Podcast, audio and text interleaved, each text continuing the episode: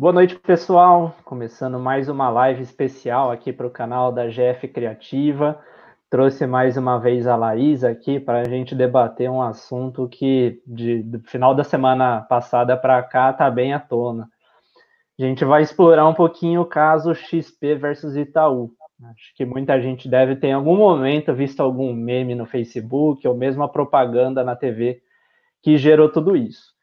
Então, só para dar o que causou tudo isso, para dar uma antecipada, depois a gente até vai debater melhor, mas a gente está falando do, do Itaú, que é o maior banco da América Latina. O Itaú tem mais de 5 mil agências, está em mais de 20 países, então é uma das principais empresas brasileiras. E do outro lado, a gente também tem um grande player que é a XP. XP Investimentos, uma corretora independente. Para quem não conhece corretoras independentes, são plataformas pelas quais você consegue ter acesso a um universo de investimentos e não são restritos a um único banco. Então, geralmente a corretora ela vai ter investimento de vários bancos, vai ter ações, vai ter tesouro direto, entre várias outras categorias. A XP ela foi criada em 2001 e hoje ela é a maior corretora independente do Brasil. E, além de tudo isso, a XP chamou tanto a atenção do Itaú que em 2016 o Itaú comprou uma parte da XP. O Itaú até tentou comprar mais, mas o CAD não permitiu. O CAD acabou falando, ó, oh, é, vai haver uma concentração de mercado, então não pode comprar tudo. Então o CAD liberou a compra de até 49,9% da XP pelo Itaú até 2022. Por enquanto, o Itaú detém 46% mais umas ações. E as duas empresas são gigantescas a ponto que a XP ela tem capital aberto, só que não é aqui no Brasil, ela tem capital aberto na Nasdaq, a bolsa dos Estados Unidos, e o Itaú já é uma ação bem sólida, bem consolidada aqui no Brasil. Em números, né? Daqui a pouquinho a gente coloca lá na conversa, mas só para a gente ver a grandeza do, do que a gente está falando, esses dois gigantes que entraram de frente supostamente. A XP quando abriu capital na Bolsa de Valores dos Estados Unidos, dezembro do ano passado, ela teve uma captação de 2,25 bilhões de dólares. Foi o maior IPO brasileiro de uma empresa brasileira fora do país. Então, a grandeza. E o Itaú, já como mostrei números, ele tem uma atuação bem forte aqui no Brasil e também fora do país. Em valor de mercado, só para a gente contrastar essas duas, né? Então, em maio de 2017, o Itaú estava avaliado em 223 bilhões de reais e a XP em 12 bilhões. Em dezembro de 2019, Itaú avaliado em 338 bilhões de reais e a XP em 85. E em junho agora desse ano, nesse momento que a gente está, o Itaú está avaliado em cerca de 252 bilhões de reais e a XP em 133.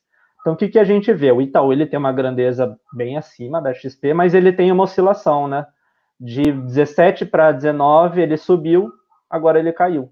Muito função também do, do cenário de coronavírus, mas ele teve uma queda acentuada. A XP a gente já vê o contrário, foi subindo, subindo, subindo. Nesse meio do caminho todo, a XP ganhou tanto destaque no mundo das corretoras que ela acabou, acabou comprando outras corretoras. Então, a Rico foi uma corretora que a XP adquiriu, a Clear também, e não só corretoras, mas outras plataformas. Então a XP adquiriu a Infomoney, que é uma plataforma de notícias sobre o mercado financeiro. Mais recentemente adquiriu o Flipper, que é um aplicativo de controle de investimentos. Então a gente vê que são dois gigantes. A XP já tem uma parte que foi comprada pelo Itaú, mas mesmo assim uma briga foi gerada. E como que começou essa briga? Final da semana passada foi ao ar na televisão em horário nobre uma propaganda do Itaú Personalité, então o banco é, mais para clientes mais top que o Itaú tem para uma renda maior. Ele fez uma propaganda provocando o modelo que a XP usa de correspondentes financeiros. Já vou explicar quem são essas pessoas. Mas basicamente o Itaú mostrou que não, não citou nomes, mas falou que nesse modelo de corretoras é, fica muito claro o conflito de interesses. Você tem para você o que está sendo oferecido para você pelo profissional financeiro, ele está pensando na comissão dele, porque é um profissional totalmente comissionado. E naquele momento, 2019, como o Itaú coloca na propaganda, a sensação que dava é que as pessoas investiam na corretora por ser uma moda do momento. Só que aí veio 2020, o coronavírus, as bolsas despencaram, os fundos despencaram, então, a, a, o Itaú coloca nessa propaganda que muita gente percebeu que tinha risco sim. E aí começa a confusão, foi ao ar essa propaganda, a XP rebateu. Então, primeiro pelos sócios, depois começaram a fazer propagandas falando que, primeiro, diariamente, mais de 150 milhões de reais são transferidos do Itaú para a XP em investimentos, uma média diária. Então, a gente já vê a grandeza disso. Segundo ponto é que eles falam que o banco nunca foi feito para você, porque a sensação que dá na propaganda é que o banco vai te ajudar. E aí a XP mostra que o princípio dela sempre foi esse, mostrar que o banco não é o único mundo para você investir. E aí, para provocar ainda mais, a XP fez a propaganda do colete. O que é essa propaganda? Ela falou que pessoas que tivessem conta no Itaú e fizessem uma transferência para a XP no dia 26 iriam receber um, um colete. E esse colete, aí o Itaú pegou isso na ideia e falou: vamos fazer uma propaganda e mais do que isso, chamar de coletinho. Para quem não conhece essa ideia do colete, isso saiu muito na, na Veja no ano passado, quando eles trouxeram uma capa dos, das pessoas que trabalham em instituições financeiras lá na Faria Limer, em São Paulo. E o que, que foi, o que, que a Veja trouxe? Né? Eles têm um perfil que eles andam de patinete, eles usam colete. Então, já que a XP já tem o colete meio que padrão, ela falou: vamos fazer essa doação para os clientes. Só que aí o Itaú foi lá e fez uma brincadeira falando: ah, tá vendo? Eles não sabem nem se comportar direito, que eles começam a dar coletinho. Aí a XP é, retrucou ainda, falando: ó, oh, tá vendo? A gente tem que aceitar as pessoas do jeito que são, independente de como se vestem. E aí a, a confusão continuou. Daqui a pouquinho eu vou dar mais, é, mais dicas do que esse cenário todo nos apresenta, o que, que a gente pode aprender com isso. Mas eu quero pôr a, a Laís na conversa. Tudo bem, Laís? Boa noite. Boa noite, gente. Tudo bom? Boa noite, Vitor. Mais, um, mais uma vez um prazer estar aqui com você. O Vitor só me chama para falar de assunto polêmico, ele não me chama para é, uma discussão bomba, que é né? tranquila. Né? e para até deixar claro para o pessoal, né? A gente não prepara nada antes. As perguntas vão sendo batata quente mesmo. Né? É, maldito dia, dia que eu dei a ideia para eles a gente fazer essa brincadeira como se fosse roda viva, né? Vai, vai soltando as perguntas. É. divertido.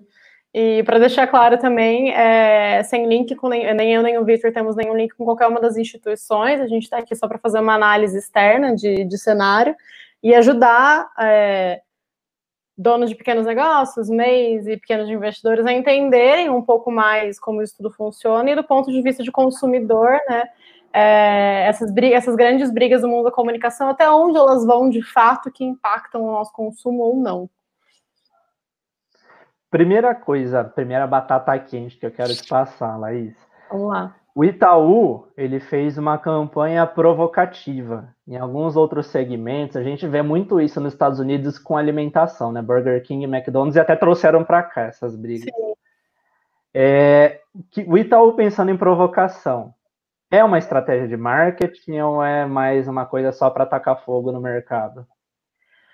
Uh, eu acho que para esse tipo de campanha, eu acho que a gente tem que começar a analisar primeiro o contexto de publicidade brasileira, que o brasileiro ele é mundialmente famoso por ser muito bom em propaganda, em publicidade, é, e mas a gente nunca precisou se valer muito, e até por conta de legislação aqui no Brasil, a gente nunca pôde se valer muito de citar o nome do concorrente. Então, como você mesmo já, levantou a bola, Vi, é, lá fora isso é muito comum. Então, Burger King cita o McDonald's, a Pepsi cita a Coca-Cola, são, são embates muito mais diretos. É, no Brasil, a gente não, não, não tem essa abertura tão grande para fazer isso, do ponto de vista legal também. Então, a gente aprendeu a fazer isso de outras formas.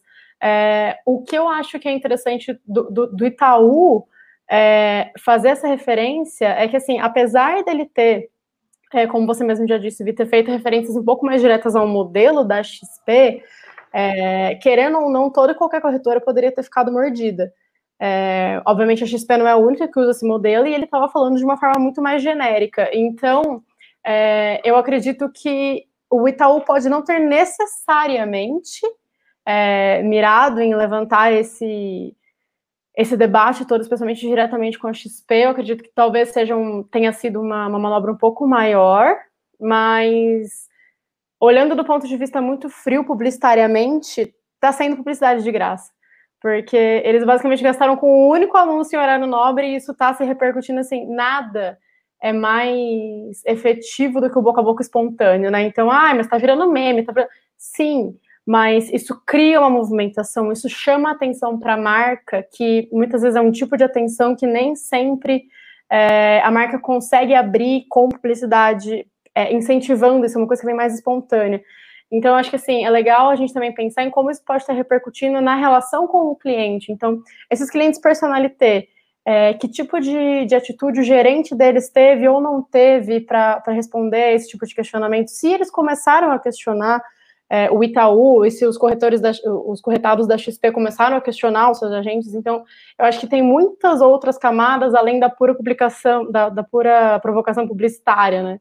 Como o próprio Henrique, o Henrique disse aqui nos comentários, é, se a gente for olhar em, na, na, posição dos números, né, Vi, é a mesma empresa, entre muitas aspas, assim, mas o dinheiro também que circulou na mesma mão. Então, eu acho que a gente tem que sempre voltar o olhar para essas outras camadas que vêm depois, assim, uma vez que passa o barulho, ou por trás do barulho, o que está rolando, o que, que pode estar tá rolando, o que o Itaú pode estar tá tirando de muito positivo. Que é onde a gente vai chegar lá, né? Tá Exato. Tá caminhando, vamos chegar lá. Só para então passar para o pessoal entender que quais são esses modelos de trabalho que as duas empresas Sim. têm. Então o Itaú ele usa um modelo muito comum para os bancos, né? O banco ele tem seus profissionais, ele tem o gerente bancário. O gerente bancário ele tem um salário fixo, mas ele tem metas a bater. Então, já muitas vezes ficou queimada na visão das pessoas que o gerente vai lá e empurra título de capitalização, um seguro. Então, a XP sempre se posicionou falando isso. A gente quer a gente tem um profissional que vai te empurrar um produto mais qualificado. Não vamos te empurrar título de capitalização, seguro ou algo do gênero, né? Então, de certa, de certa forma, a gente vê que no modelo do banco já tem essa questão do produto a ser oferecido, não tem essa comissão direta, mas tem a questão da meta. Um modelo que acho que praticamente quase todos os brasileiros já conhecem, a população desbancarizada tem cada vez diminuído mais, então, em algum momento da vida a pessoa já teve contato com o gerente do banco. No modelo da XP, que ela criou em 2001, a criação da XP foi um escritório de agentes autônomos, que era nessa ideia que as pessoas elas não são contratadas da XP. As pessoas são lá, têm geralmente seu próprio CNPJ, então são autônomos, e elas vão e vendem, oferecem produtos para os clientes. E a partir dessas vendas, eles recebem comissão. Então a gente não vê um salário fixo, a gente vê um salário totalmente variável em função das vendas. A CVM, Comissão de Valores Imobiliários, ela regulamentou esse modelo que a XP chama de assessor de investimentos. O nome que a CVM dá para isso é agente autônomo de investimento. Qualquer um pode ser? Não, essa pessoa ela tem que ter uma certificação. Quem cuida dessa certificação é a Ancord. No Brasil, desde 2016, que foi aquele auge da crise, a gente está tendo um aumento desse tipo de profissional. Hoje, no, no levantamento de 2019, já são mais de 10.700 profissionais do gênero, e a maioria da XP. XP que foi pioneira nisso, XP é a maior corretora, e geralmente os agentes autônomos eles formam também os seus escritórios, então como se fossem representações da XP. Então é mais de um agente dentro de um mesmo espaço. No Brasil a XP tem 550 escritórios, então é uma quantidade grande. E nessa regulamentação da CVM, o que que a, o que que eles falam que esse profissional pode fazer? prospecção de clientes, primeira coisa. Segunda coisa é, é, recepção e registro de ordens. Então, o cliente quer comprar uma ação, esse profissional está habilitado a registrar a ordem. E a terceira, prestação de informação. Então, são os três pontos. E aí, como que funciona, né? O, a XP tem lá sua prateleira de investimentos e cada tipo de investimento vai ter um tipo de comissão. Por exemplo, se a gente pega o bom e velho Tesouro Direto, Tesouro Direto é um que não tem comissão. Então é, é bem mais difícil você ver um profissional, agente autônomo, indicando um tesouro direto. Geralmente ele vai indicar uma renda fixa, um fundo de renda fixa. Por quê? Porque em cima dessas categorias ele vai ter a comissão. Aí geralmente tem onde ele ganha dinheiro. Na corretagem, taxa de corretagem das ações, taxa de administração nos fundos de investimento, na distribuição de produtos de renda fixa. Então, quando a pessoa faz um aporte, esse agente ganha uma comissão em relação a isso em abertura de capital por parte das empresas e nos COIs, uma modalidade mais nova, mas basicamente fica nisso. Então, a gente vê que naturalmente a pessoa vai oferecer aquilo que ela ganha. Então, foi aí que a, a, o Itaú foi questionou, né, o conflito de interesses. Só que aí, até para pegar o, o, gancho, já falando na, no comentário do Henrique, mandar até um abraço para ele, agradecer por estar vendo a live, o que, que acaba acontecendo? de certa forma, os dois profissionais têm um conflito de interesse. Um pensando em bater a meta, o outro pensando na, na comissão. Então, de certa forma, a gente vê que, mesmo parecendo provocativa, as empresas estão no mesmo barco. Então, Laís, é, até que momento isso pode queimar a imagem, uma vez que as pessoas sabem que o Itaú e a XP, de certa forma, andam juntos? Será que, que a estratégia deles de parecer que eram. Ah, lembrem do Itaú, lembrem da XP, no final das contas não pode sair pela, pela culatra esse tiro? Eu acho que é, ele não chega, ele não chega a queimar, não chega a sair pela quadra, mas dá aquela esquentada, sabe? Assim, o cliente às vezes pode ter um pouco de vontade de largar. Mas eu acho que é, é diferente o sentido de, de, de, queimar a imagem das empresas. Primeiro, porque assim, são duas empresas extremamente estabelecidas, é, independente de conflito de interesse ou não, e de que tipo de conflito de interesse a gente está falando. É, são duas empresas sólidas, são duas empresas que são famosas por ter um bom atendimento ao cliente, assim, na maior parte das vezes. É, então, assim, é, eu não sei, é, é difícil dizer que, que, chega a queimar. Eu acho que isso pode ter consequências futuras para a imagem da empresa não previstas. Então, como eu já disse, para a gente começar a olhar para outros âmbitos, porque, é, e aí falando com publicitária pura, o que a publicidade faz, ela levanta questionamento, seja para o bem, ou seja, ou seja, não tão bem assim na, no longo prazo. E eu acho que é aqui que pode ser que seja questão do Itaú, porque é, com certeza, é, com certeza não, mas assim, muito provavelmente eles não acharam que a repercussão ia ser tanta. É, provavelmente eles estavam prevendo algum outro tipo de reação, visto que foi o Itaú Personalité, eu acho que isso é interessante lembrar, foi o Itaú Personalité que levantou essa questão, não o Itaú normal. É, e eu acho que isso pode ter consequências no longo prazo é, de começar a levantar questionamentos, o, o, consumidor começar a levantar questionamentos, e aí sim isso ir dando desgastes para a imagem da empresa. Então, se ela dá um determinado momento consegue para de conseguir se defender, é, seja de acusações, de questionamentos ou de críticas feitas pelos consumidores ou até por outras empresas, aí a gente começa a entrar numa zona um pouco mais delicada é, de reputação colocada em xeque, etc. Mas eu acho que não chega de, a efetivamente ter um desgaste agora, assim, até porque a gente está num contexto que é muito mais caótico, é, talvez o maior problema seja que não fosse o momento para se fazer isso, né? Então, assim, é, você mais que ninguém, Vitor, a bolsa está um caos, os títulos públicos estão um caos, está tudo um caos, assim. É, tá incerto, né? Tudo tá é, na incerteza. A gente chega a vislumbrar aquele tempo de guardar dinheiro embaixo da escada, embaixo do colchão de novo, né? Talvez a gente tivesse melhor. Tem gente fazendo isso, por incrível que pareça, mas tem. É, então talvez não fosse o momento de, de levantar esse tipo de questionamento numa mídia de massa, por exemplo. É, então, um, outro, eu acho que um outro fator para a gente pesar é que pode chegar a parecer mesquinho.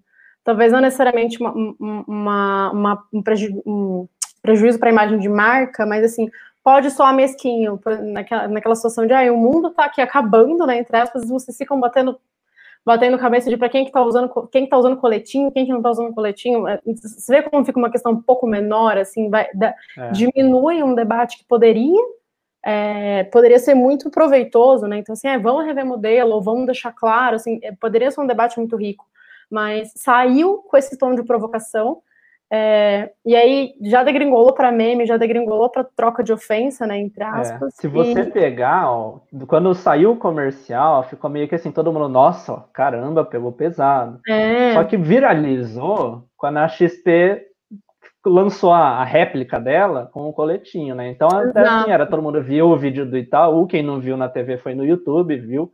Nossa, legal. Já na sequência, a XP já soltou a ideia do coletinho. Aí virou meme em todo lugar, sabe? Principalmente grupos de investidores, aí todo mundo só falava nisso, né? Uhum. Então, se você for ver, a, a, bomba explodiu mesmo com o lance do colete, do colete, né? Que aí o Itaú chamou de coletinho, aí foi Exato. aumentando, né? Então, assim, você percebe como, primeiro, uh, a gente sempre fala muito aqui em posicionamento, né? Quando a gente, quando a gente escuta, eu sempre levanto essa, essa questão como o, o, modo como o Itaú saiu, né? Se a gente analisar friamente, é uma mar... então o Personalité é uma marca séria, é uma marca grande e é uma marca que reflete um poder aquisitivo muito maior. Então ela sai como? Tradicional zona com comercial de TV em horário nobre. O discurso pode ser um pouco mais atual, né? Pode ser mais nos moldes da publicidade atual, mas ele é muito uhum. classicão, né? Um pacote muito classicão. É. E aí a XP é uma empresa muito mais nova, com outros moldes de trabalho, um outro foco de cliente, mas nem tão diferente assim, né, do Itaú Personalité, é, rebate muito na sua linguagem, mas aí você percebe como as duas empresas de cara mostram a, a sua identidade, os seus posicionamentos. Então, é, eu acho que é por isso que eu, que eu mencionei o, o mesquinho, é, porque o Itaú poderia ter parado. Com a réplica da XP, o Itaú poderia não ter entrado nesse debate, ele poderia ter assumido um posicionamento Sim. de falar, não, não é, não é disso que eu estou falando, eu estou querendo levantar uma outra causa. Mas aí, uma vez que a tréplica está dada, aí já se perde o controle, né? Então, e, e, é interessante porque se a gente olha, o, o cliente-alvo do Itaú é o cliente de alta renda. O, o que tem uma renda mais para baixa, média, fica no Itaú Varejo, se ele quer ter conta no Itaú. Sim. Já se a gente olha para a XP, a ideia da XP desde o começo é qualquer pessoa pode abrir conta, porque você tem o tesouro direto de 30 reais, ação qualquer valor, fundo imobiliário. Uhum. Então, até a gente vê que o Itaú começou tentando falar com esses investidores de maior renda que estavam migrando para a XP. Exato. A ideia XP já, já leva para todo mundo esse discurso, né? Ó, trocou o assunto, vamos falar do coletinho, vamos falar de outros motivos. E acho que um ponto também que eu não sei como fica queimada a imagem do Itaú, mas eu acho que a segunda réplica da XP foi bem por isso, né? Porque o Itaú foi lá, tá vendo que é, de, é uma coisa de moda esse negócio de corretora, de agente uhum. autônomo, eles vão lá e usam um coletinho. A XP já falou, ó, estamos em novos tempos, eles usaram a hashtag mente aberta. Você Sim. não pode julgar uma pessoa pela roupa, pela raça, pela seja qual for a característica. Só que não, não, viral, não, não trouxe tanto debate, né? Essa, uhum. Até não sei se foi tão circulado, acho que foi pelo Twitter, pelo Instagram. Mas você vê que as pessoas nem falam, nossa, é verdade, o Itaú agora pesou, pegou mais pesado. Sim. É, eu acho que. É, percebe como o discurso ele mudou? Ele não foi uma discussão que seguiu uma linha, então cada hora foi se atacando um ponto. É. E assim, efetivamente, o que levou a essa discussão, que é o modelo de negócio, é, primeiro, é o que mais impacta o cliente, né? Então, até o, o, título da live aí, o modelo de negócio, tanto do banco quanto da corretora, que é o que mais impacta em como o cliente é visto, era o que estava em xeque, e isso já derivou para hashtag mente aberta, que já puxa outro, outro tipo de discussão muito mais profundo, igualmente importante, mas muito mais profundo, só que acaba fugindo um pouco da, do, do viés de negócio, né? Entra muito mais em posicionamento de empresa. É, eu acho que se você for pensar friamente, o cliente, o cliente Itaú Varejo, como você mencionou, é, talvez seja um pouco mais maleável, né? Então, acho que uma geração já um pouco mais nova, talvez da nossa faixa etária, que já também tem contas em mais de um banco, mais de uma corretora, busca banco opções, né? digital. Né? Exato. Talvez é, aí sim a gente tem uma, uma questão de migratório um pouco mais, mais forte. Mas se a gente pensa no personalité, eu acho que é difícil um cliente que, que, que troque o relacionamento com o gerente que ele já deve ter há anos é, com o cliente personalizado também um cliente que tem acesso diferente aos títulos, né? Então, taxa de corretagem, taxa de administração, taxa sobre performance, ele tem um acesso diferenciado a esses títulos e ele tem títulos diferenciados.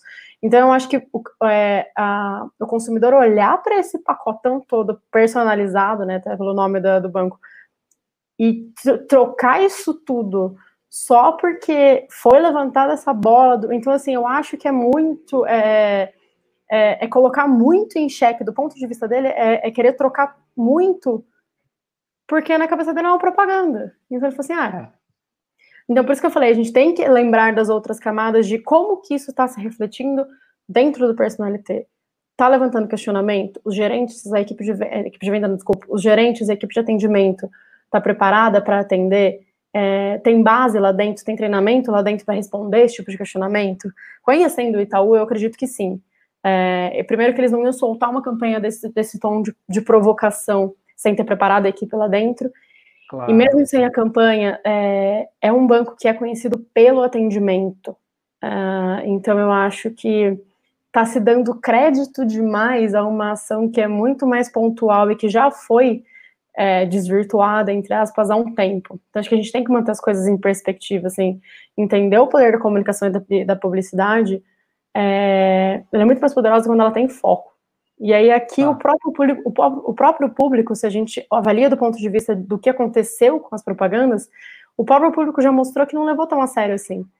É. Você percebe? Assim, já virou meme, é já virou piada. Ninguém tá, as pessoas virou. não estão discutindo sobre o modelo de negócio, as pessoas estão fazendo piada. Então você já percebe uhum. quão a sério isso foi levado pela, pela, pelo consumidor. E isso tudo gerou um rebote, vamos chamar de um marketing de rebote, né? Porque aí outras instituições aproveitaram, principalmente a ideia do coletinho, para fazer alguma propaganda. Ah, então, por exemplo, a, a, a, aproveitando que está tá no Trend Topics, né? É. A Remessa Online, que é uma plataforma para você fazer transferências internacionais, ela aproveitou lá e fez um, uma postagem, uma arte, com um colete salva-vidas, falando, ó, a gente vai salvar sua vida com taxas menores, porque a gente sabe muito bem que taxas de banco para câmbio são altíssimas. A, o Traders Club, que é uma plataforma para acompanhamento de mercado financeiro, também falou, ó, é aqui que você vai se manter informado e vai saber investir. E até, não sei, claro que tem um pouco do lado de marketing, mas foi até para discussão. O Gorilla é um aplicativo para controle de investimentos. Então, você pode investir em várias corretoras, ele puxa tudo lá para você acompanhar.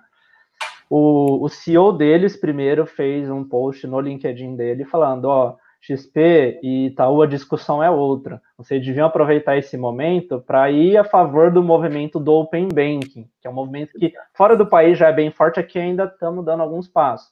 O que é o Open Banking? Deixar os dados bancários num sistema de uma forma integrada e aberta, como o nome fala.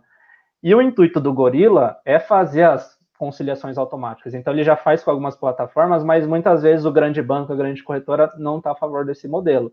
Então ele fala, ó, XP, ó Itaú, façam parte desse movimento que o seu, o seu agente autônomo e o seu gerente do banco vão sair ganhando também, eles vão ter informações consolidadas do cliente. E aí o Gorila puxou, tirou do, a postagem do, do LinkedIn do CEO e postou para as redes, fez também uma campanha. E um vamos falar primeiro desses casos que são do sistema financeiro, depois a gente Sim. fala de outro que também aproveitou do marketing. Mas esse pessoal que aproveitou esse, essa tendência do momento de falar do colete, dessa discussão, é, é, um marketing válido? É uma onda boa que eles surfaram? É, eu acho que é uma onda que é padrão.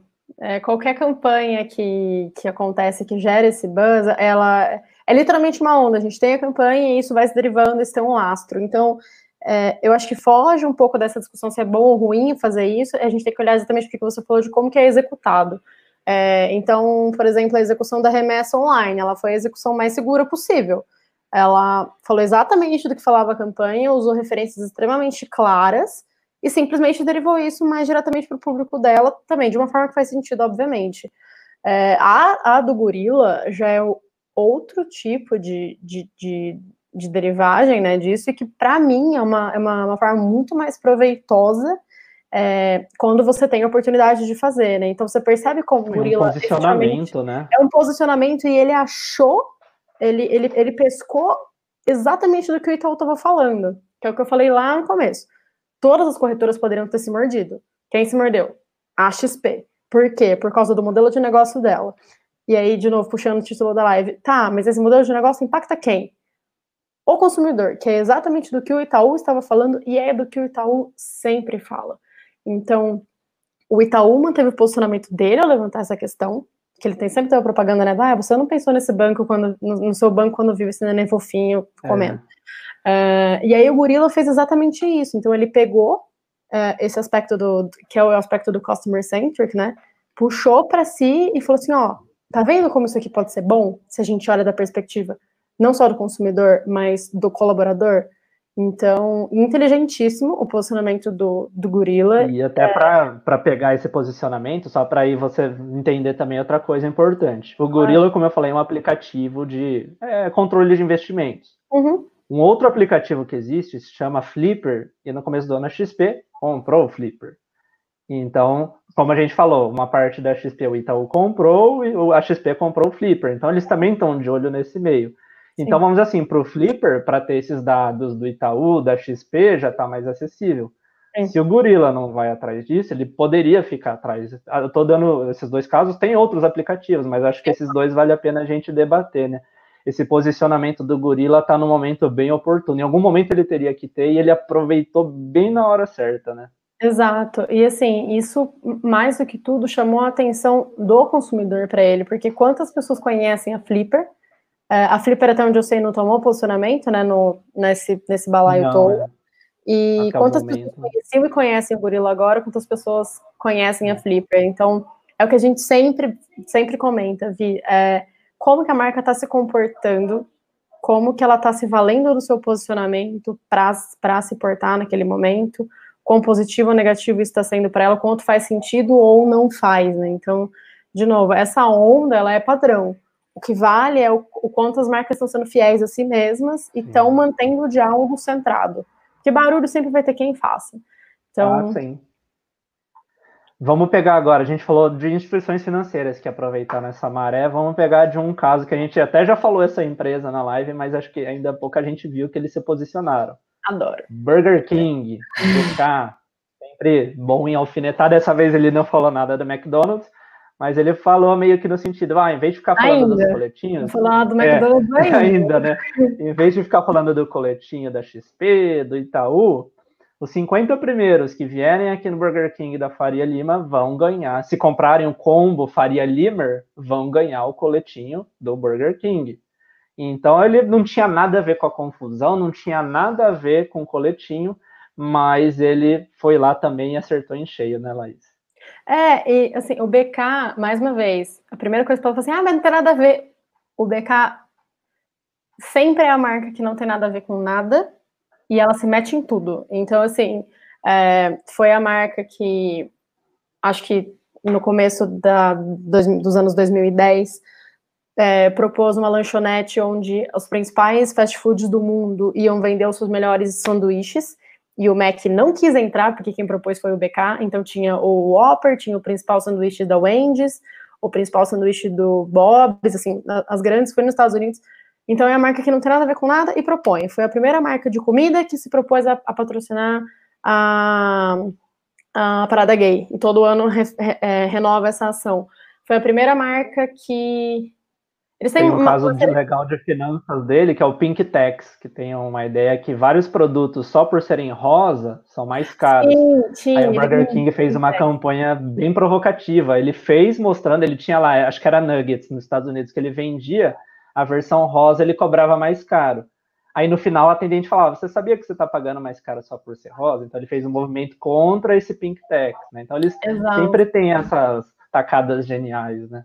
É, e assim, só que ele é uma marca, ele assume um posicionamento, é, ele tem um arquétipo, se não me engano, é o arquétipo de, de bobo da corte, que é um arquétipo de marca que, assim, é, primeiro, é muito conveniente para a marca deles por ter o, o, o rei, é muito conveniente para bater com o McDonald's, mas o Bobo da Corte é uma marca que assume o papel de falar sobre questões extremamente sérias e importantes e que estão em alta, com um tom cômico. Então, ela é basicamente a marca que faz o papel de alívio cômico, aquele seriado de tensão que tem o personagem uhum. bobo, que solta piadinha uhum. para você rir um pouquinho, é, é o Burger King. Então, ele sempre vai assumir, às vezes ele levanta e às vezes ele só entra para se posicionar, mas ele sempre faz isso.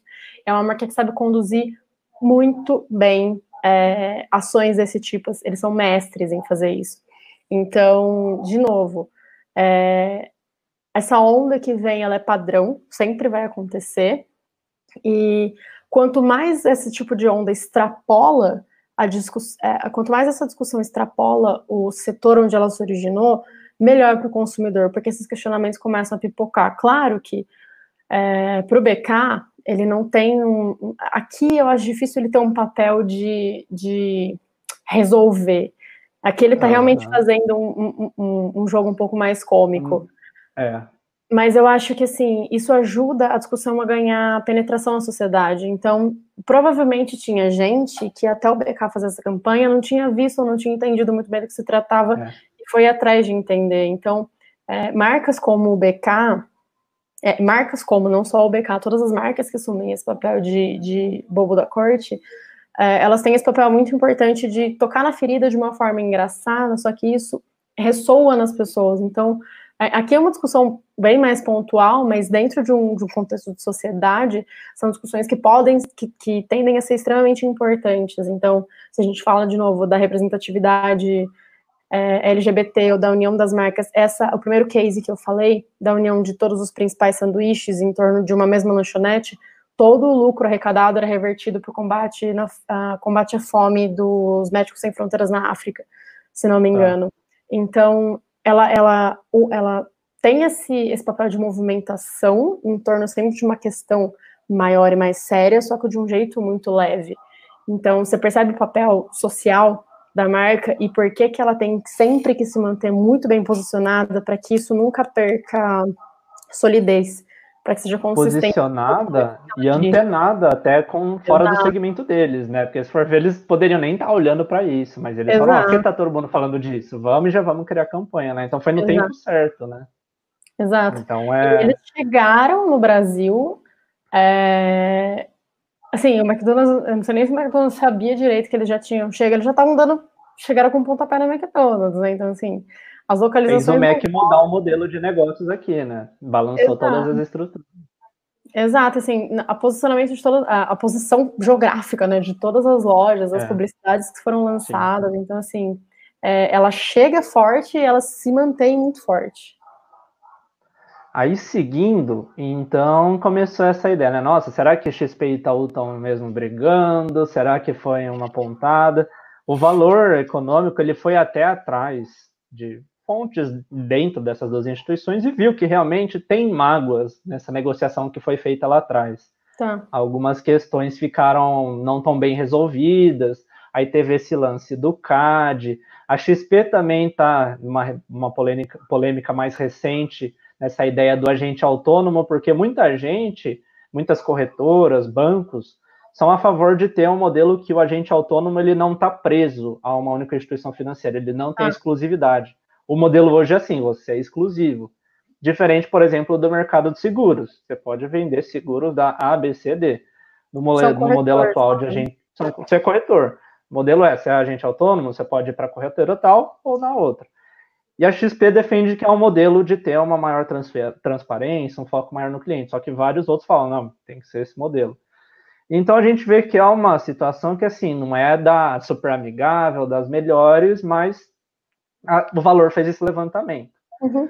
Só que aí tem o que não, não é nem não é nada certo, mas o que a maioria das pessoas tirou disso tudo é que é uma estratégia de marketing. Sim. Muita gente tem, eu até já vi alguns blogs financeiros, o pessoal falando que é parecido com o que acontece no UFC. No UFC, no dia da pesagem, hum. tem lá toda é briga, um não pode ver outro, aí vem o Dana White separa, tudo. Mas a gente sabe muito bem que isso é para é. gerar ibope e gerar dinheiro. Então é uma briga armada, pode até, os caras podem não ser amigos, mas a gente vê que o negócio não te odeia, é pontapé para um lado, tudo que isso gera uma mídia, gera um ibope. Então muita gente fez esse paralelo, né? Pô, eles estão fazendo a mesma coisa, porque eles estão no mesmo barco. De certa forma, os dois têm uma parte de conflito de interesses, então acaba indo por parece uma coisa mais nesse sentido.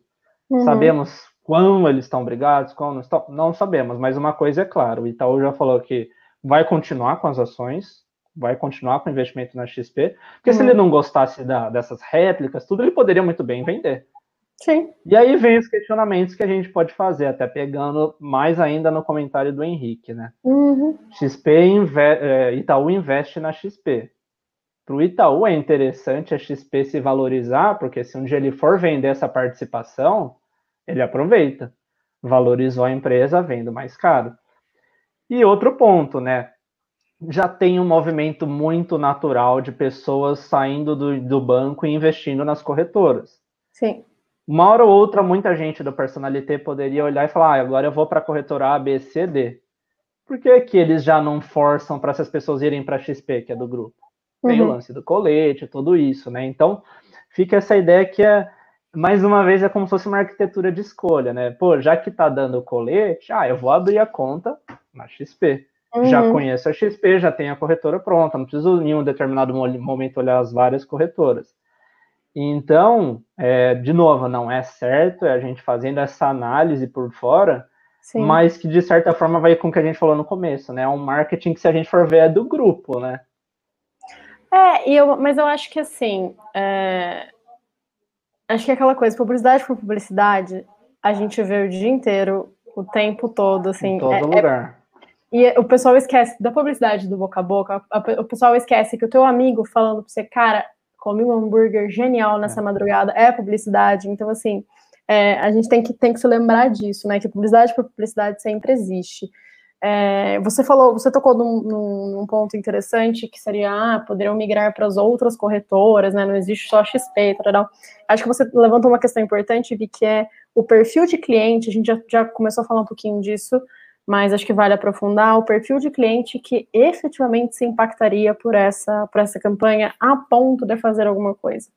Porque esse pessoal que porventura fez o TED do Itaú para XP, é, a minha aposta são duas. Ou aqui eles já são pessoas que investem e muito naturalmente falam assim: ah, se é para ganhar, então eu vou para XP. É. É, que poderiam já até estar fazendo algum tipo de aporte nos títulos de XP por outras corretoras, porque a gente não pode esquecer disso, né? uhum, né? Sim, e eles poderiam é. estar investindo nos títulos da XP por outros canais. É, então o cara cede, vai para lá porque ele sabe que tem bons investimentos e ele está ali pela graça, né? Porque sempre tem quem vai atrás da campanha pela graça. É, ou é, pessoas que estavam inclinadas a começar a fazer investimento ou que por algum motivo já tinham alguma insatisfação com o Itaú não resolvida, e aí isso é meio que a gota d'água, a pessoa vai. Então, eu acho que assim, é, toda campanha publicitária, se minimamente bem feita, ela tem o seu público-alvo e ela traz algum tipo de resultado. O que a gente tem que avaliar no final é se, esse se, o, se o resultado valeu o esforço e se o resultado valeu o ônus, porque uma campanha publicitária nesse sentido, ela sempre traz ônus. Uh, primeiro porque levanta esse tipo de discussão que pode cansar muitos clientes, né? Então, tipo, ah, vai ficar discutindo se é coletinho, não é coletinho, se é no mesmo grupo, se não é no mesmo grupo. Então, isso traz um ônus, isso traz um, uma fadiga, né, para a discussão publicitária, para a discussão das marcas. Uh, e até que pontos vale a pena. Então, acho que, Sim. de novo, tem muitas camadas para a gente olhar não só abaixo da ação publicitária, mas o mais importante é no longo prazo. Então, assim, ah, daqui um, dois, três, cinco meses. O que, que vai, o que, que pode ter acontecido até lá? Porque, assim, se ficar do jeito que está agora, não vai acontecer nada. O pessoal vai brincar, tá, não sei o quê, mas, assim, é, não vai acontecer nada. Agora, dependendo de como essas marcas seguirem agindo, aí a gente pode ser que tenha algum outro tipo de, de desenrolar. Mas, para mim, esse tipo de ação pega o cliente que já estava meio que ah, tô querendo ir, mas não, não achei o motivo ainda, e aí ele vem uma ação dessa e ele se decide. E até aproveitando seu, essa sua fala, vou pôr um comentário na tela do Lucas, mandar um abraço para ele em primeiro lugar. É, na visão da. Você pode dar a primeira, depois ah. eu dou do ponto de vista financeiro, mas quem está em desvantagem? Seria um dos dois, XP e Itaú, ou são as outras instituições financeiras que estão fora do foco nesse momento. Ninguém está falando do Bradesco, da Invest, uhum. ninguém está falando deles agora. Né? Agora o momento é XP e Itaú. Uhum. Um, Lucas, ótima pergunta. É, obrigada pela contribuição. Eu acho que assim, a gente tem que lembrar que essas campanhas elas falam com os públicos, né? Elas não são campanhas de instituições financeiras para instituições financeiras. Então, o público dessas instituições está ouvindo é, a minha aposta é que nesse momento tá todo mundo comendo pipoca e assistindo do sofá, porque, como eu, como eu tava terminando de falar, o público, para mim, pegou quem já tava meio que, que peneirando, entendeu? Mas muito mais dentro do universo do, do Itaú e da XP ou das corretoras independentes, né? Então, é, o pessoal que já tinha uma graninha sobrando ali, ah, não, vou fazer só porque, né, vai que eu ganho o colete. Mas eu acho que não foi uma ação é, do modo como ela aconteceu, a profundidade que ela teve, que, que chegou a ser capaz de movimentar outros tipos de cliente, até porque os perfis são, são, são distantes, né? Então, você pega do Itaú Personalité para um Bradesco varejo, né, como o Victor chama, é muito distante. Ou ah, talvez o mais próximo ali, um Van Gogh, de um Personalité, ah, mas assim, de novo, já chega num perfil de cliente, é. mas assim, você chega num perfil de cliente que é, ele tem tanta coisa no colo dada pelo banco que para ele não vale a pena ele chegar a ser questionado, tipo, putz, vou fazer toda essa migração por causa disso. Então, é, eu acho que é aí que está a falha da, da, da, do quanto a XP ficou ofendida, porque o público com quem a, o Itaú estava falando não é necessariamente um público por quem a XP consegue estar tá brigando na situação que a gente tem hoje, né, claro. É, se a gente olhar, não saíram em desvantagem Itaú nem XP. Primeiro, não. a XP, ela, no dia da, do anúncio lá do colete, ela teve o recorde de transferências recebidas do Itaú. Então, o XP recebeu bastante dinheiro, alguns até já tinham conta, mas muita gente deve ter aberto. Eu tive até clientes, pessoas próximas falaram: ah, eu já tenho no Itaú, vou abrir na XP, só para ganhar Sim. o colete. Nem sei se vou investir depois, mas vou abrir. Aí você fala, ah, por que foi, não foi desvantagem para o Itaú? Porque teve essa migração. Pô, ele está valorizando o investimento dele, ele está valorizando a XP. Então, como eu falei, vale mais agora, se no momento, se um dia ele quiser vender, vai estar tá ainda mais valorizado com mais clientes, com mais é, recursos em, em, investimentos na, na XP, né? A mais irônica e aí, a, as pessoas fazerem o TED e investirem todo o aporte em ações do, é. do Itaú SA, né? É, exato. E aí eu vejo que esse rebote que a gente tem, alguns fazendo, mesmo quando a gente falou do Gorila, tudo, ao mesmo você pensa, tem corretoras, vamos pegar o exemplo da Easy Invest. É uma corretora que não usa o modelo de agente autônomo. Então, por Sim. bem ou por mal, já que eu estou vendo que estão falando, eu nunca gostei de gerente de banco, nunca gostei de negócio de comissão, já que estão falando disso, vamos ver quem não usa isso? Então, se a gente for ver, eles também não estão saindo em desvantagem. Eu acho que assim, os que mais talvez sintam, de uma certa forma, é, é o banco grande lá fora, o Itaú, porque não estão falando dele, estão falando só, só do Itaú, né? Uhum. Então as corretoras elas também podem surfar, não só as corretoras. Aí a gente tem fintechs, a gente tem robô de investimento. Você pega um Warren, um Monetos, um, um Cyclic, vários dos, das plataformas que vêm com essa ideia de ó, a gente não tem o profissional te indicando. A gente tem lá uma carteira pronta e você investe no seu objetivo. E, na minha visão, quem precisa sair ganhando, mas que naturalmente não sai ganhando, é a educação financeira. Porque Sim. vendo todo esse episódio, o que, que a gente teria que fazer? Bom, eu preciso conhecer naquilo que eu invisto para eu não ficar investindo em coisa que me indicaram que eu sei que não é tão boa pô, o, o tal, tal, tal, fulano de tal falou para investir mil reais nisso, eu nem olhei para esse outro, se eu tivesse investido nesse outro, eu não teria taxa e teria uhum. tido o mesmo ganho ou mais ganho. Exato. Então, a gente vê os blogs, vou deixar até no, no, na descrição do vídeo o, o texto que eu coloquei no blog da GF Criativa, mostrando que isso reforça a importância da educação financeira. Primeiro que, se eu tivesse educação financeira de 2019 para 2020, eu saberia que, putz, se o, o, o agente autônomo falou para investir tudo em ações, eu não poderia fazer isso porque é investimento de risco. Eu tenho que ter reserva de investimento, eu tenho que ter um bom planejamento, eu posso investir em ação, mas com planejamento. Então, primeiro, eu já não cairia nisso que o Itaú apontou, falando que na, nas corretoras muitas vezes acontece.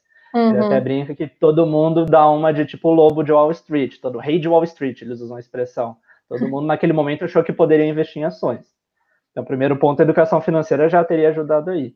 E Sim. o segundo é, tudo, tudo bem eu ter um agente autônomo, mas eu vou olhar aquilo que ele me mostrou e ver se faz sentido, vou num comparador de fundos e ver se é o melhor fundo, de repente eu até posso ter conta em mais de uma corretora para comparar. Então a gente vê que a educação financeira ela precisaria ganhar, mas que a gente sabe que muitas vezes é que menos ganha, porque continua do jeito que está. Então, minha, minha, vamos dizer assim, a moral da história que eu deixo para o pessoal, para quem me acompanha, é insistir nessa tecla. Não preciso ser o top de conhecer investimentos, preciso ser o Warren Buffett, mas eu sei o que está acontecendo e se eu precisar consultar, eu sei ou o profissional que eu consulto, ou o blog que eu olho, mas eu vou buscar informações para não cair nisso, porque o conflito de interesse, interesse ele vai existir sempre uhum. em finanças, no mercado de seguros, porque as pessoas vendem produtos. Em publicidade, acho que praticamente todas as áreas vai ter Sim, isso, né? Tem. Ah, qual que é o melhor carro? O vendedor da GM vai falar que é o carro da GM. Então tem isso, né? Então é, é um ponto que a gente tem que olhar, até pegando um comentário da Isabela aqui, o Itaú ganha dos dois lados, exatamente Sim. aquilo que eu falei. Ele investe na XP, então talvez ele até tenha uma gente tirando dinheiro do personalité e mandando para XP mas a XP é investimento dele, então ele vai ganhando e já deixou. A gente não vai vender nossa participação e vamos continuar comprando mais. E então, fora o, preço 46. do, fora o preço do TED do personalité, ele também está ganhando, ele não sai totalmente zerado. É, então, tem esse, ele não sai no preju, vamos dizer assim, tem todos e... esses pontos. E nada impede também de você ter investimento nos dois. Só é. tem que tomar cuidado, porque se a gente olha, por exemplo, vou investir em ações. Ações, muitas vezes a gente tem uma taxa que a gente paga para a instituição financeira que chama taxa de corretagem. No Personalité, essa taxa é de 10 reais fixos mais 3%. Então, se o público do Personalité, como a gente falou, é um público que investe mais. Então, esses 3%, eles podem ser uma bolada, né? O cara investiu 100 mil reais, 3 mil foi só de taxa uhum. para o Personalité. Na XP, nas operações, não do day trade, mas operações que você faz em dias diferentes, de compra e venda de ações, é 18,90 a taxa, uma das taxas mais altas. Então, para a gente ver que eu preciso comparar taxa de banco, taxa de corretora. A Clear, que é uma corretora da XP, não cobra taxa de corretagem. Então, para a uhum. gente ver, não é porque a empresa tal é do mesmo grupo que cobra tudo igual. A gente precisa entender transparência nesses dados para tomar a melhor decisão de onde investir, como investir. Né? Eu acho que a resposta mais direta que dá para dar para o Lucas é que quem sai em desvantagem é o consumidor, porque assim, na real, que, nem ele sai muito em desvantagem porque ficam as duas empresas gastando, gastando dinheiro, né, fazendo investimento em mídia e publicidade, pra, porque uma quer, é, as duas querem dar a última palavra, é, o consumidor, como o Vitor já apontou muito bem, acaba caindo na desinformação, porque uma vez que as, as informações ficam atropeladas, é, as pessoas param de conseguir, às vezes é nem saber no que acreditar, mas elas param de entender o que está acontecendo. Então, é, eu acho que essas campanhas virais, quando elas viralizam em cima de assuntos sérios, o, o, o maior ônus que a gente tende a ter é, é da desinformação e, e, gera uma confusão em cima de um assunto que poderia ter sido um debate é, e não ter virado barulho. Então, acho que a gente tem, tem que manter essa. É mais uma camada aí para a gente considerar quando a gente olha para esse tipo de esse tipo de campanha. E a gente ainda tem um, um mercado financeiro no Brasil ainda muito concentrado. No estudo do ano passado do Banco Central, 81% dos ativos que a gente tem no Brasil estão nos cinco grandes bancos: Itaú, Bradesco, Santander, Caixa e Banco do Brasil.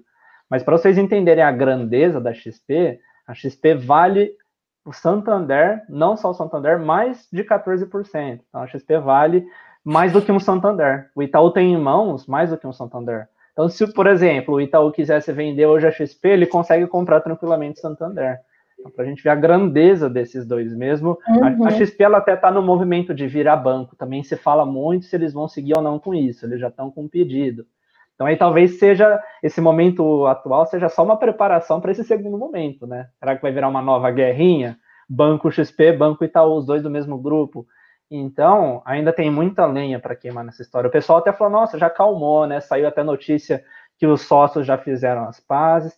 É só aguardar. Logo a gente vai ver mais coisa relacionada a isso. Esse é um outro ponto que o pessoal geralmente esquece da publicidade, porque ah, muitas vezes a gente olha comunicação e publicidade como coisas deslocadas, né? Ah, eu tenho uma empresa e eu tenho a propaganda que essa empresa faz. E não, né? Antes dessa campanha aí para a rua, né, que é como a gente chama do, do, no sentido publicitário, teve todo um movimento dentro da empresa para falar assim, olha, o que, que a gente quer esse ano mercadologicamente falando? Ah, eu quero, a gente precisa, sei lá, dar um exemplo, né, vai da, da Itaú, a gente precisa conquistar 70% de market share, tô chutando o um número aqui, não tenho a menor ideia de quanto seja, 70% de market share, beleza, é, em termos de negócio, como que a gente vai agir? Ah, a gente vai agir com essas estratégias de aquisição, beleza, e em termos de de comunicação, porque eles precisam comunicar. A market share se baseia muito em, em clientes conquistados, certo? É, como que a gente vai agir? Ah, chama uma agência. Então, a agência se baseia, essas comunicações que saem, essas campanhas que saem, elas saem com base no objetivo mercadológico. Então, é, se essa foi a proposta de uma agência, uma proposta da comunicação interna deles de lançar essa campanha, isso tem um objetivo de mercado. O objetivo de mercado, é, quando a gente fala em objetivo de mercado, ele não é simples e puramente mais clientes. Que proporção de mais clientes? Que tipo de clientes? Em quanto tempo? Porque isso dá um grau do quanto essa campanha precisa ser agressiva, do quanto essa campanha precisa ter punch, é, e de onde essa campanha vai sair, com que linguagem essa campanha vai falar. Então a gente não pode esquecer que antes dessa campanha, antes da gente chegar aqui nessa discussão de quem ganha mais XP ou Itaú, a gente tem que pensar lá para trás de onde veio isso tudo. O que, é. que o é. Itaú queria com essa campanha? Acho que essa é a maior, é. maior questão. Da questão, né? É. E aí, para a gente já ir fechando a live, Laís, a gente tem aqui no, no canal da GF Criativa, a gente tem empreendedores, tem startups. Então, com essa história toda, que, uhum. que lição que você acha que um empreendedor, uma, um fundador de uma startup pode aprender com isso? Eu acho que é de justamente é, um pouco do que eu estava falando agora no começo, saber o que você quer com as comunicações que você coloca na rua, né? Então, qualquer campanha, qualquer comunicação, é, qual o objetivo do negócio? O negócio, seja você empreendedor individual ou um pequeno micronegócio, o que, qual que é o objetivo dessa campanha, né? Quem que você quer trazer? pensar muito bem nisso. Acho que isso já ajuda a fazer, isso já, já define uma campanha como boa ou ruim dali, né? O que, que você quer com essa campanha. E a partir do momento que você escolhe um tom, se a escolha por esse tom for mais agressivo ou muito silencioso, esteja preparado para as consequências, porque uma campanha que é muito soft também, né, muito ingênua, ela pode também trazer uma série de uma série de críticas, né, muito descolada da realidade. Então, eu acho que é isso, saber muito bem é, o, que, o que se quer com a comunicação que se quer soltar, né? Por que, que você está fazendo essa campanha desse jeito? É, ou a sua estratégia de marketing, sua estratégia, qualquer peça que seja de comunicação, por que, que você está soltando ela desse jeito? O que, que você quer com ela? E estar preparado para as consequências, né? A gente fala que consequência parece uma coisa ruim, mas é, se você tem um, um, mega flow de clientes no seu negócio, você também tem que estar preparado para atender. Sim. Então, eu acho que é isso, ver a, a não esquecer que a comunicação ela está linkada com o seu negócio, ela é parte do seu negócio, ela só é a parte do seu negócio que sai para a rua. Perfeito. E o aprendizado que eu deixo, como reforçando, né, para a pessoa física é a importância de ter boa educação financeira. Então, eu sei o que é uma corretora, eu sei quem é o agente autônomo, eu tenho uma noção dos investimentos, se eu não tiver, eu vou consultar mais de uma fonte, vou buscar um blog, vou atrás disso. Se a gente quer ver o nosso dinheiro trabalhar bem para a gente, a gente precisa fazer um certo esforço. Então, a educação financeira em primeiro lugar. Não temos, acho que, mais nenhuma dúvida. Acho que não. Até quem acompanhar depois pode deixar nos comentários, que aí a gente vai respondendo depois embaixo em comentários. Isso. Mas queria te agradecer mais uma vez, Laís. Acho que foi um, um caso fora da. Porque os casos anteriores que a gente analisou sempre foram relacionados à pandemia, ao coronavírus. Sim. Por mais que a gente ainda esteja nesse momento delicado, foi um caso à parte, né? não tinha uma grande relação com todo. Mas é bom para dar um né? respiro, né? é, é bom para sair um pouco sempre daquele mesmo rumo. Mas queria te agradecer e convidar o pessoal para se inscrever no canal, marcar o sininho, porque vira e mexe a gente vai fazendo as lives uhum. e a gente vai de acordo com o que está acontecendo. Então, de última hora a gente falou, vamos fazer uma live? Foi quinta e sexta que aconteceu todo esse é. bafafá, na sexta a gente já falou. Então, claro que eu divulgo nas redes, a Laís também, mas para o pessoal Sim. ficar atento com os alertas, né? Podem ter certeza que se o meu nome está na live é porque o Vitor vai me colocar numa saia justa, então não tem mais polêmica. Exatamente. Mas, Victor, eu te agradeço de novo o convite, o pessoal aí que assistiu a gente pelas dúvidas, participação. Muito obrigada, sempre um prazer estar aqui. Eu gosto muito, o Vitor sabe. E se vocês quiserem, acho que é legal também, né, Vi, a gente abrir, se o pessoal tiver pedidos de temas que querem ah, que a é. gente discuta. Sempre, falo. Em é qualquer legal. uma das redes podem colocar, fala disso, fala daquilo, a gente vai de acordo com o que o pessoal também precisar, quiser ouvir, né? Exato. Beleza, então. Pessoal, muito obrigado a todos Valeu, que acompanharam. Gente. Uma boa noite e até a próxima. Até, gente.